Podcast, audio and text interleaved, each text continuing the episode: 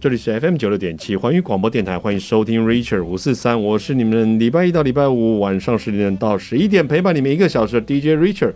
今天非常开心的能够邀请到我们的天人志工队曾庭伟，我们是我们的志工队的企划兼学术文宣。哇塞，感觉起来这个职称很大呢哈。然后呢，另外一是我们的钟之柔，是我们志工队的企划兼人事。那两位到节目中来。跟我们大家分享一下天人志工队，其实他做了非常多的一些志工的服务哈。我们首先欢迎我们的庭伟，欢迎您。Hello，各位听众朋友们，大家好，我是庭伟。之柔也欢迎您到我们节目当中。Hello，各位听众朋友们，大家好，我是之柔。哎，我来请教一下哈，可不可以跟我们听众朋友们介绍一下，什么叫做为什么叫做天人志工队呢？呃，我们其实是一个天人道德文化基金会，那自工队是属于基金会旗下底下的。嗯哼，那我们自工队的是由我们刘新昌博士还有吴正豪老师啊两、嗯、位主要带领。那所以我们是一群长期在竹苗地区，我们有经营很多儿童教育、亲子读经教育的这些读经班。是，所以我们自工都是来自于这些读经班的自工哦。那所以在年纪上有国中生以上，然后到四五十岁、五六十岁都有这样子。所以我们除了注重品格教育啊，然后我们选择当中具有文化价值的儒家经典，例如说《论语》、《礼运大同篇》，嗯，大家所知道的《三字经》、《弟子规》、表《百孝经》等等的。所以在借由这些呃读志工所带领小朋友反。负的在熟读这些经典的文字，嗯、然后有助于小朋友他在文语文能力的发展，嗯、还有亲子之间的互动，这样子。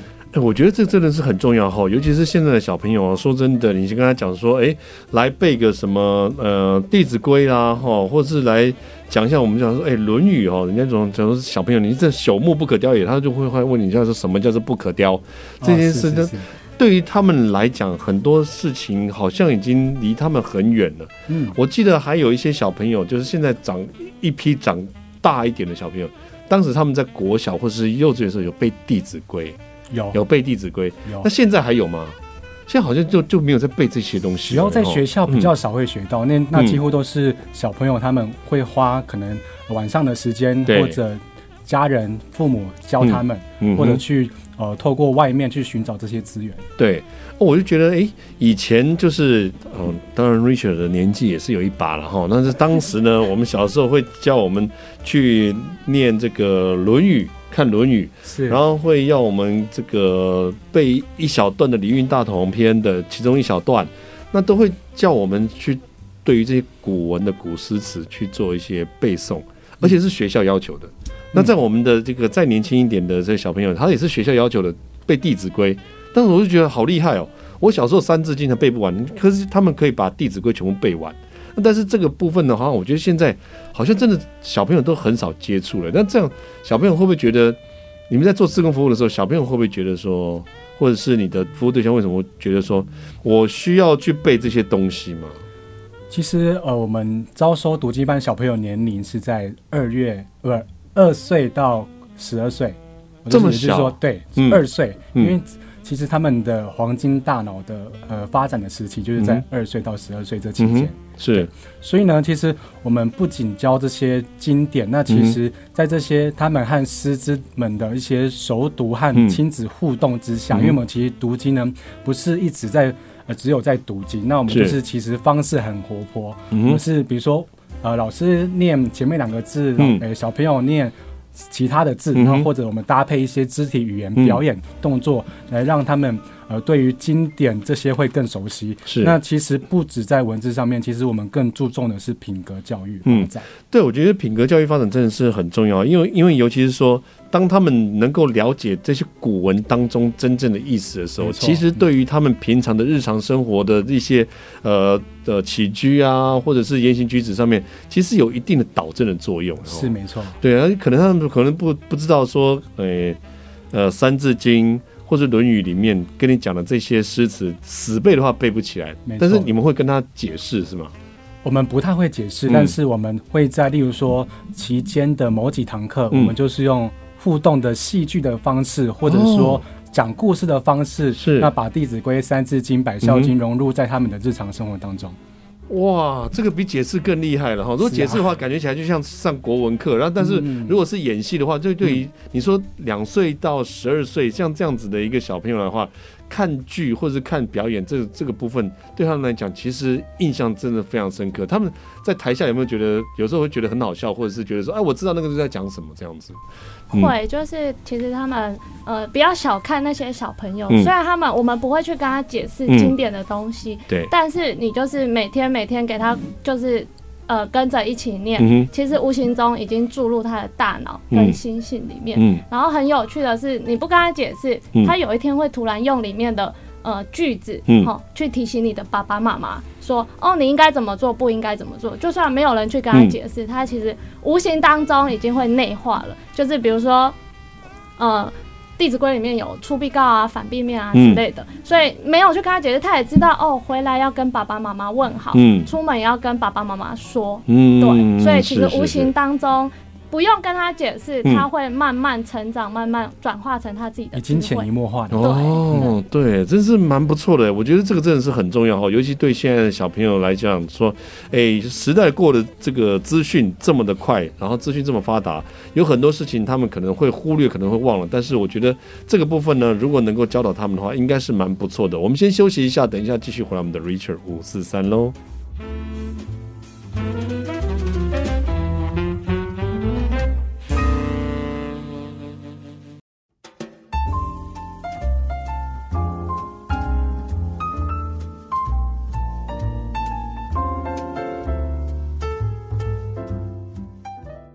欢迎回到 Richard 五四三的节目现场，这里是 FM 九六点七环宇广播电台。今天非常开心能够邀请到我们天人志工队的两位重要的成员，第一位是我们的曾庭伟，庭伟欢迎您。Hello，各位听众朋友们，大家好。第二位是我们的钟之柔，欢迎您。各位听众朋友们，大家好。我们一定要郑重介绍两位哈，因为我觉得刚刚开始听完了以后，就是两位身负的重责大任，教育我们的下一代的这个。叫做品德教育上面来讲的话是非常重要的部分。我们刚才提到的，就是说小朋友当他知道了一个《弟子规》了以后，然后当他背完了以后，当他看了这个演演出的时候，他就会稍微了解到他现在背的这些到底是什么意义。但是要怎么样去呈现给小朋友呢？就是说，他是我要，我就现在跟你讲说，我要演的就是《弟子规》的哪一段，这样子是吗？例如说，我们在《三字经》或者在《弟子规》当中呢，我们。会有分段，嗯，比如说它会有总序，嗯，对，有等之后面后面好几段等等的。那，例如说我们念到前面两段，那总共八句，嗯、是。那比如说在下一次上课的时候，嗯、我们会复习，嗯，那复习的时候，我们就不是、嗯、就是一直在跟上诶前面一次一样，就是一直在反复的背诵或者复习，嗯、我们会加入一些戏剧，嗯，或者绘本，嗯，然后呢，从中呢再让他体验。上面那上一堂课的前两段是什么意思？嗯、哦，所以也也是会稍微让他能够有一点点体认，就是说啊，因为因为你不是就是盲目的背这样，对不对？对，没错。嗯、而且我们其实每一年都会办一个读经嘉年华，嗯，对，然后把所有的读经班的小朋友找回来，凝聚起来，嗯，就是。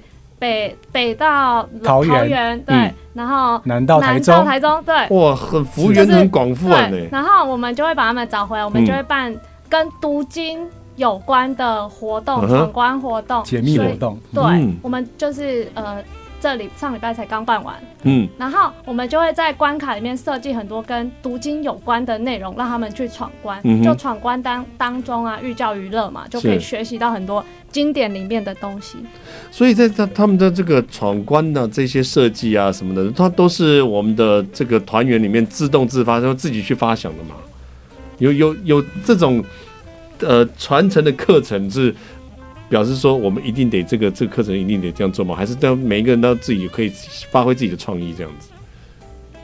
嗯，应该说我们关卡的设计都是天人自工队，嗯，有一个策划群，对，策划群带领着一群国高中生青年志工们一起发想，嗯，对，我们没有去参考什么书籍、什么制式的规定，我们就是依照。我们读过的经典，嗯、对，带小朋友读过的经典，然后去依照里面的内容去设计适合那些年龄层小朋友的关卡。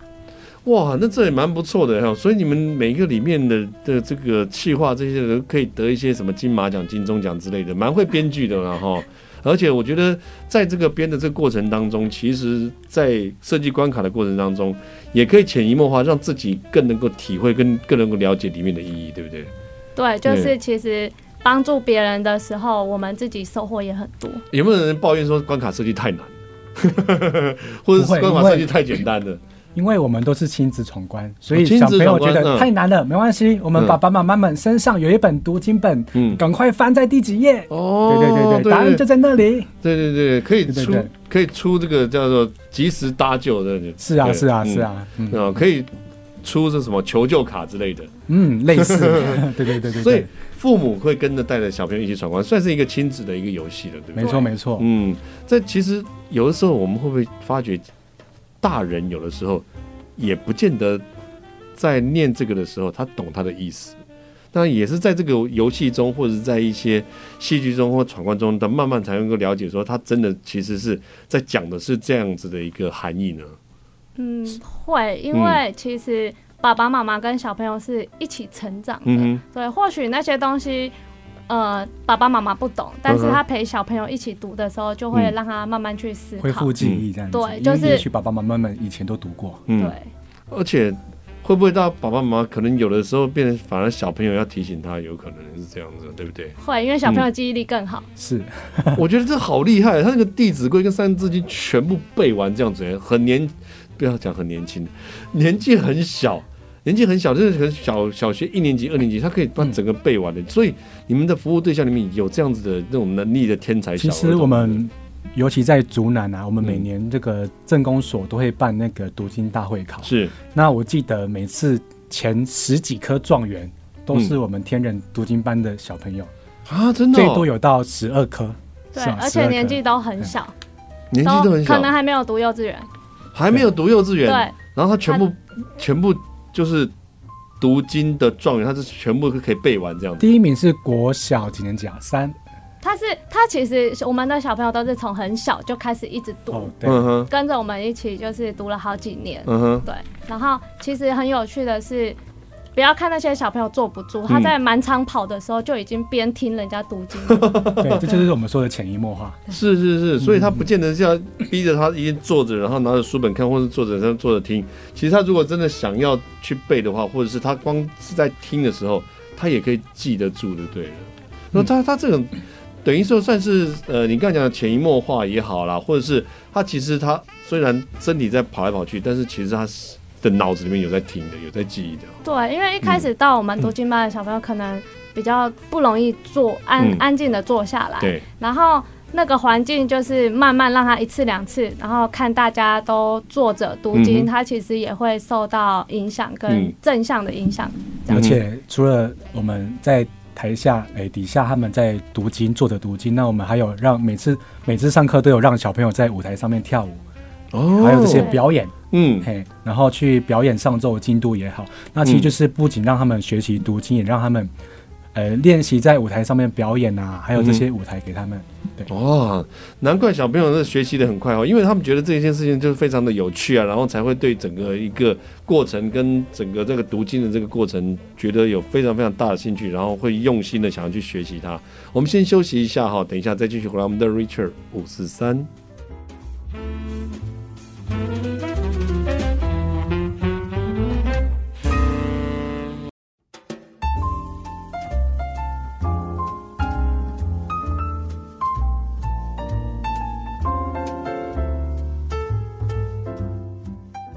欢迎回到 Richard 五四三的节目现场，这里是 FM 九六点七环宇广播电台。你现在正在收听的是我们的 Richard 五四三，由 DJ Richard 带领着你们一起来领略我们天人志工队了哈。今天天人志工队来到我们的节目当中，要跟大家介绍一下天人志工队他服务的这个内容啊，真的是特别不一样。然后尤其是这一次因为疫情的关系改成线上，那线上的服务对于这个教导读经这个部分的话，有什么嗯困难就需要克服的吗？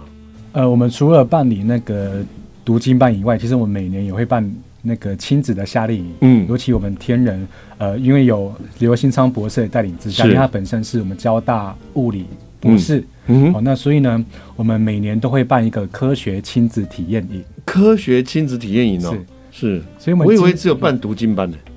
哦，不止哦，我们可多元的。我们读经班是每个礼拜都会固定办，然后那个夏令营是一年一次，一年一次，然后有一次的嘉年华，所以就会有好几场活动。所以有不同的这个呃带领的这样子的一个服务对象，也有不同的营队、不同的班、不同的课程，是是是，是这样。所以你刚才讲说，哎、欸，还有其他的课程呢？那有除了这个以外，也还有别的吗？课程内容的部分，或者是营队呢？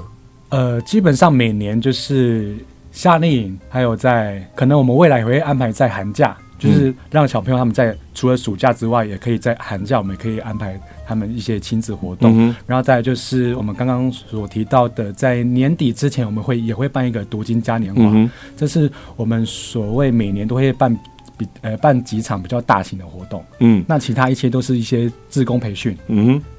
等等的，我觉得这次疫情的关系哦，有很多人原本的自工服务啊，服务的内容、服务的方式跟服务的项目，可能原本的一些疫情前都已经执行的非常多了，也有非常多的经验。但是这一次因为疫情的关系，没有办法到亲身实地的去做自工服务，那改成线上服务。那这么多的多元的一些服务，刚才你们提到了有很多多元服务，改成线上的时候，其实最需要一开始的时候克服的东西是什么部分呢？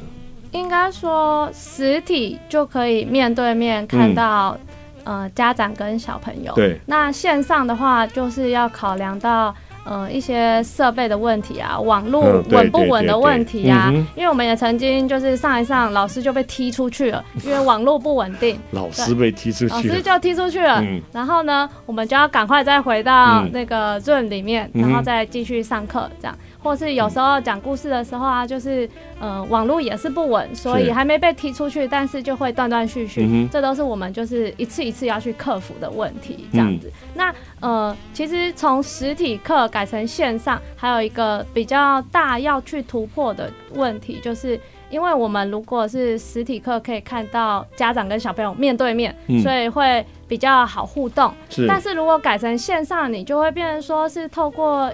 荧幕，嗯，手机啊或电脑、嗯，那你就会比较少有那种互动的感觉，哦、对对对，所以就要去呃设计一些可以线上互动的游戏，带入读经、嗯，就是让他们也觉得读经其实不是这么的无聊。然后我们会透过呃一些家里现有的东西，然后融就是结合读经这样子。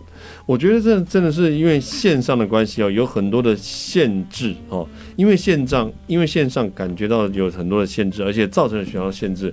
然后，而且我觉得设备的这个差异性来讲的话，真的是在我们在线上服务的时候的非常大的一个困境哦。那所以这个会不会有会不会有人抱怨说啊，你们都办线上服务，这样的话其实我们比较不好参与，会有这样情形吗？也是会啊，因为有一些不是爸爸妈妈带的小朋友，嗯、可能是呃阿公阿妈带的小朋友，嗯，那他们相对于使用就是呃三 C 产品的能力，可能比较没有这么快就可以上手。所以他们也会曾经反映过，哦，这个我不会，就是我不知道怎么进去你们的课程。嗯。那我们就是，呃，还是希望大家可以透过在疫情之下，透过线上，不要让读经停下来。所以我们就是会去教导他们要怎么使用，用最容易懂的方式，嗯，就是透过呃电话或是其他联系方式教他们。对，我觉得这个真的是哈，在疫情之前，不要说在你们的职工服务了哈，即便是有很多课堂在上课，或者是学校在上课的时候，其实也都遇到了这样子的一个问题啊。那在我们的志工服务之下，其实有一些常常会有，比如说不要说是呃学学员本身的哈，有可能我们自己的一些设备的部分的话，也没有办法去克服，或者是诶。会有遇遇到一些问题，那这个话其实会不会衍生我们很多就是重新要建置的费用那些的？就比如说哎，可能网络的摄影机啊那些的，或者是一些麦克风啊那些，会不会因为疫情的关系反而要多添购了这些设备？呃，这些设备其实我们每位师资只要比如说一台笔电，嗯哼，其他然后只要再搭配我们可能本身就有耳麦，嗯哼，那其实就可以呃。解决基本上的问题。嗯、那例如说设备，例如说可能网络需要快一点，嗯、或者说摄影机可能要好一点 HD。那其实、嗯、呃我们也有呃专才，例如说它其实本身就是多媒体方面的专才，它有一些摄影机的设备，还有麦克风、灯光等等的。嗯、那如果是比较要需要花费的话，我们目前就是我们新刘新章刘博士，他就是 free support、嗯、我们一切的，就是任何的需要很多花费的一些那个硬体的部分，硬体的部分，嗯，哦，我觉得这真的是令人感动的一个服务队哦。我们先休息一下了哈，等一下继续回来，我们最后一段的 Richard 五四三喽。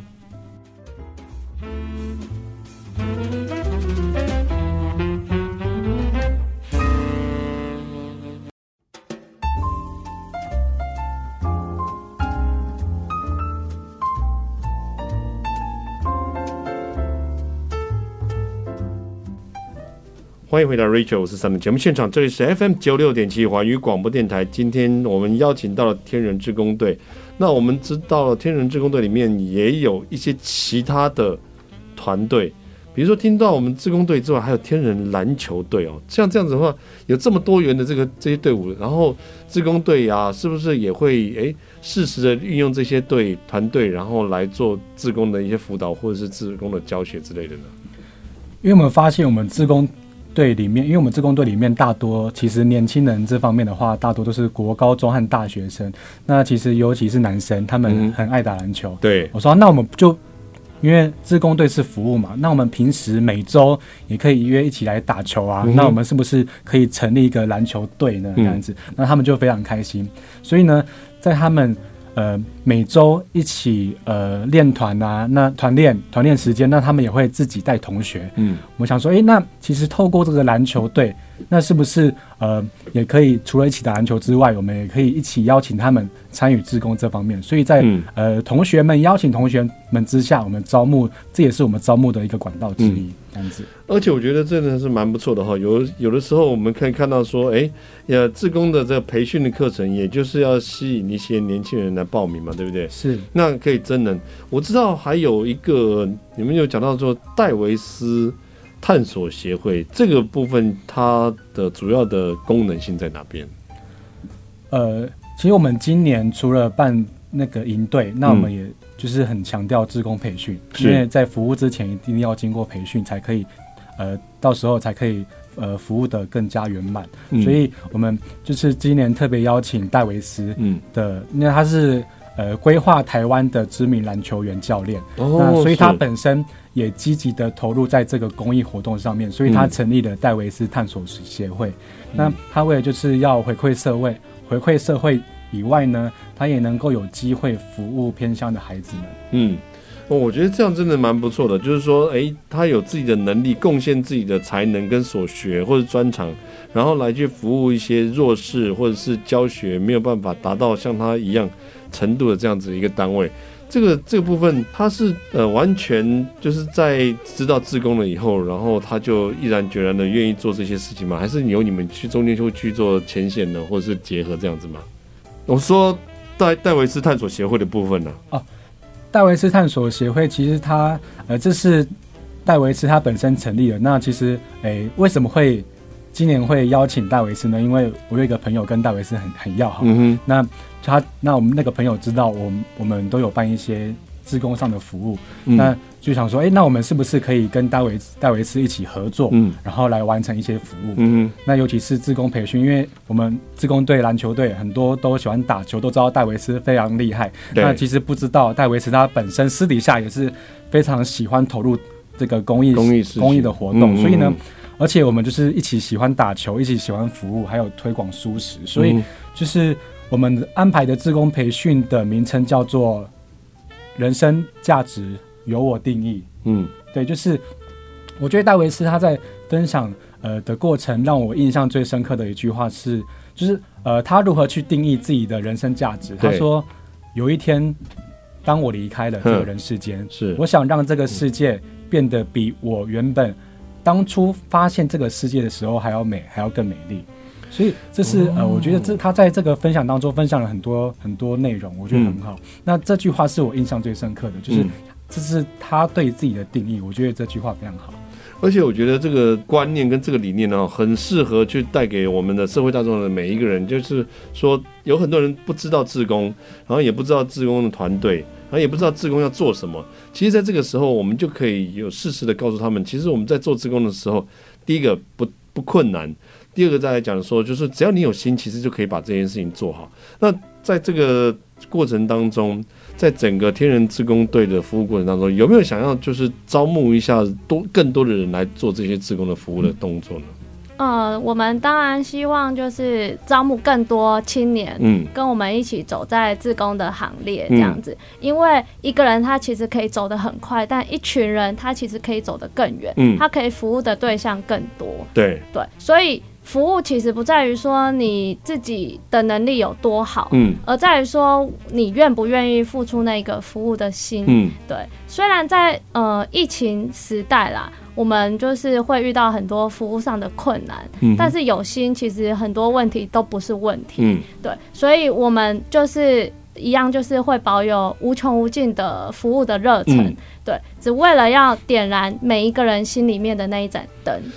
哇，我觉得这个真的是太好了！你要要点燃每个人心中那一盏灯的话，那等于是像是希望能够星火燎原的意思了哈。对，就希望说，哎，小小的一个志工服务，能够把整个社会大众带来说，哎，更多的温暖，更大的正面的力量的话，其实对整个社会的氛围来讲，是真的蛮不错。所以，天人服务队在未来有什么更大的一些发想，或者是有很多计划，或者是希望招募更多人来从事这么多的志工服务的活动吗？就是我们的志工队啊，就是我们会让它越来越有规模。嗯、那招募进来的志工啊，我们也会依照各个不同的性向、才能，嗯、对，或有兴趣想要学习的部分，是去。更有组织的去分组，嗯，让他去尝试他没有尝试过的，嗯，对，让他就是在我们自工队，其实不是单纯只有服务，而是自己也有成长。嗯哼，是，我觉得这真的蛮不错的哦，而且我觉得在做自工服务，其实就是需要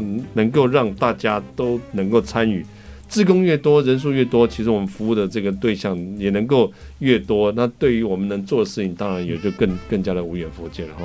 那所以呢，我们在未来规划，其实我们呃就是想要特别尝试，例如说跟那个呃。一些企业公司，或者我们知道新竹科学园区很多公司，嗯，我们希望可以跟园区合作，嗯，或者跟一些学校合作，我们可以一起，嗯，一起去办理这个志工的服务，这样子。嗯，我觉得这真的是有必要哈，因为有很多的单位其实他很有心做，但是不知道要做哪些，是或是用什么管道，或是用什么样的一个机会方式去服务那些被需要被服务的人。我觉得这个。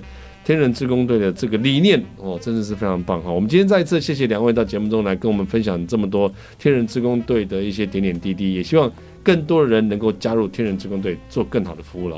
谢谢，欢迎大家一起来。好，对，欢迎大家一起自主团队。嗯，因为我们明年后年也会一起在一持续的持续的做做服务，做这个服务。嗯，好，谢谢喽，Rachel 五四三，我们跟大家说声晚安喽。